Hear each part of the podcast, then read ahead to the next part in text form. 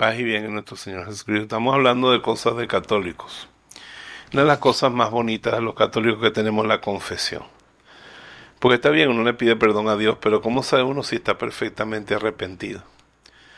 Cristo una vez curó a un paralítico y le dijo a los fariseos, para que vean que el Hijo del Hombre tiene poder para perdonar pecados, levántate y camina y lo curó. Y dice la Biblia en ese momento que se sorprendieron que Dios le diera ese poder a los hombres. Y después en Juan 20, 21 Cristo dice que ustedes perdonen los pecados le quedan perdonados. Y es un gran consuelo. Sobre todo cuando tenemos la desgracia de caer en un pecado grande. Un pecado mortal.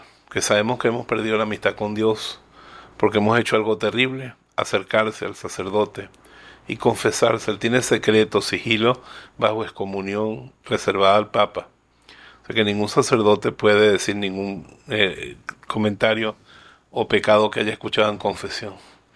Pero lo bello es que cuando Él te dice en el nombre de Cristo yo te absuelvo de todos tus pecados, tú quedas perdonado de todas tus culpas y para siempre. Y tú recuerdas, cuando recuerdas el pecado, recuerdas que tú te confesaste y recuerdas que Dios te perdonó. Es como un sello del perdón de Dios, un regalo muy bonito. ¿Qué sería de mi vida si no existiera la confesión? Me hubiera muerto de desesperación con lo débil que soy yo. La confesión es uno de los consuelos más grandes de mi vida. Hay gente que le da miedo confesarse. ¿Sabe por qué?